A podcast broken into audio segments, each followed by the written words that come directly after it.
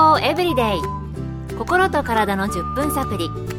この番組はセブンス・デー・アドベンチスト・キリスト教会がお送りいたします。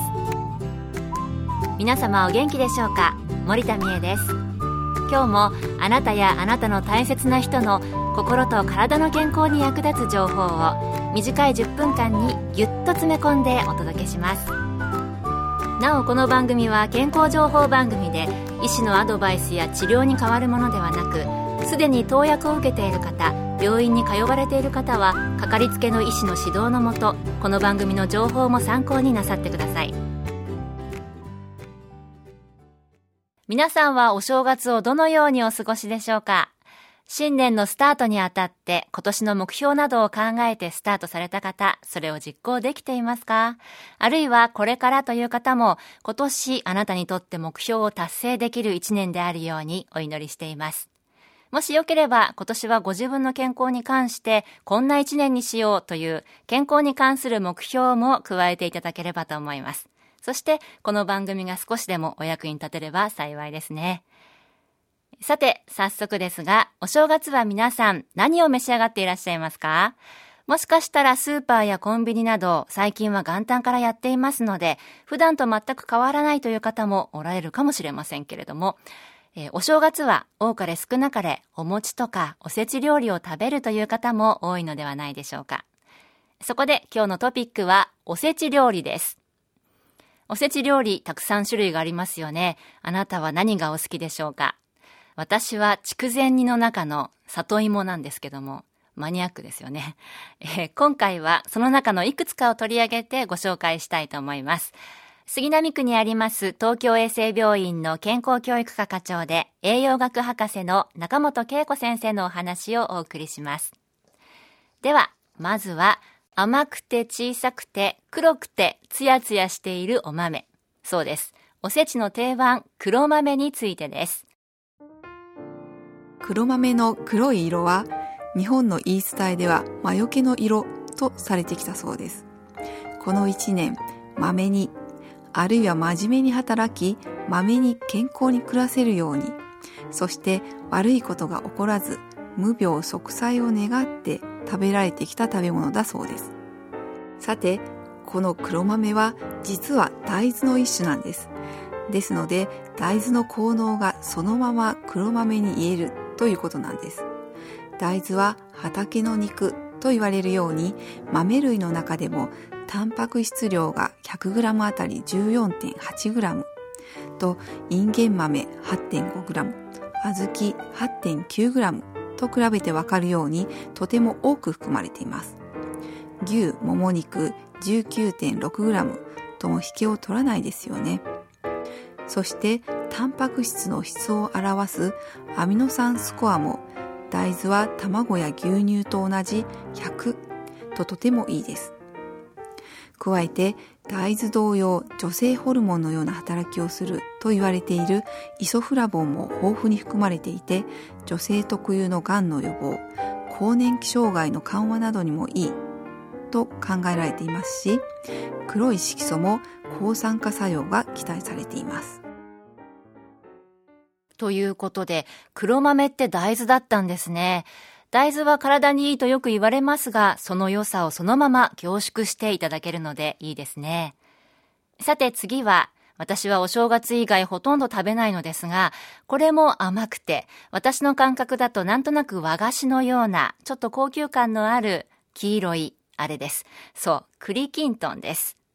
引き続き東京衛生病院健康教育科の中本先生にお聞きしました。おせち料理の中でも好きな女性は多いと思われる栗きんとんですがきんとんは漢字でお金の金に団子の団と書いて金とんと読みます。金の団子。つまり金銀財宝と意味づけて古くからの風習では金運を呼ぶ縁起物ということでお正月に食べられてきたということです。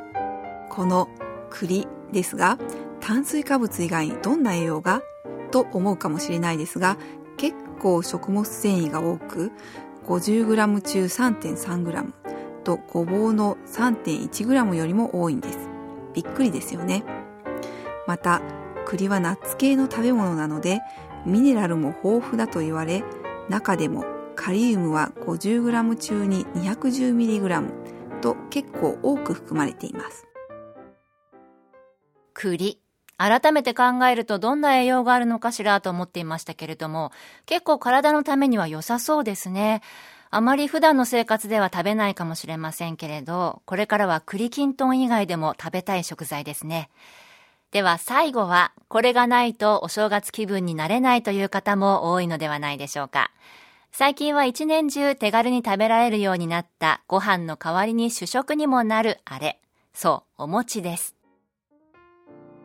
お正月に欠かせないお餅ですが、昔からの習慣ではお供えする食べ物と考えられていて、お祝い事やお祭り事に欠かせないものだったそうです。お正月にはお供えしたお餅、野菜などを年の最初の井戸から汲み上げた水と火を使って煮込んで作り、元旦に食べたのがお雑煮の始まりだそうです。お餅はご飯よりも炭水化物、エネルギーが約1.4倍で、少量でもエネルギーをたっぷり取りたい運動選手などにはおすすめの食品です。逆を言えば、食べ過ぎると体重増加につながりますので気をつけましょう。お雑煮はもちろんですが、お餅の食べ方は様々です。定番の砂糖醤油に海苔を巻いて食べるお餅から、あんこ餅、きなこ餅、大根おろし、納豆、梅干しとしそなど、食べ方はお好みでたくさん考えられます。最近私がやり始めた食べ方は、お餅をサイコロ状に切ってフライパンで焼いて柔らかくし、きのこ類、斜め薄切りの白ネギなどを加えて炒め、砂糖醤油で味付けして食べたりしています。お好み焼きにお餅を入れるといった食べ方も最近よく見られるようになりましたね。最後のレシピ、美味しそうでしたね。お餅って食べ方がワンパターンになりがちですけど、ぜひ試してみたいと思いました。さて、今日はお正月に食べるいくつかの食べ物について取り上げてご紹介しました。普段の生活の中でも上手に活用して美味しく健康な毎日を送れるといいですね。今日の健康エブリデイいかがでしたか？番組に対するあなたからのご感想やリクエストをお待ちしています。さて最後にプレゼントのお知らせです。今月は抽選で30名の方に皆様の健康を願って100年サンイクフーズのギフトセットをプレゼント。パンなどに塗って美味しいクリームの瓶詰め6個セットです。ご希望の方はご住所お名前をご明記の上郵便番号540-8547ラジオ日経健康エブリデイの係。郵便番号540-8547ラジオ日経健康エブリデイの係までお便りをお寄せください。今月末の消印まで有効です。お待ちしています。健康エブリデイ心と体の10分サプリ。この番組はセブンス・デ・アドベンチスト・キリスト教会がお送りいたしました明日もあなたとお会いできることを楽しみにしていますそれでは皆さん Have a nice day!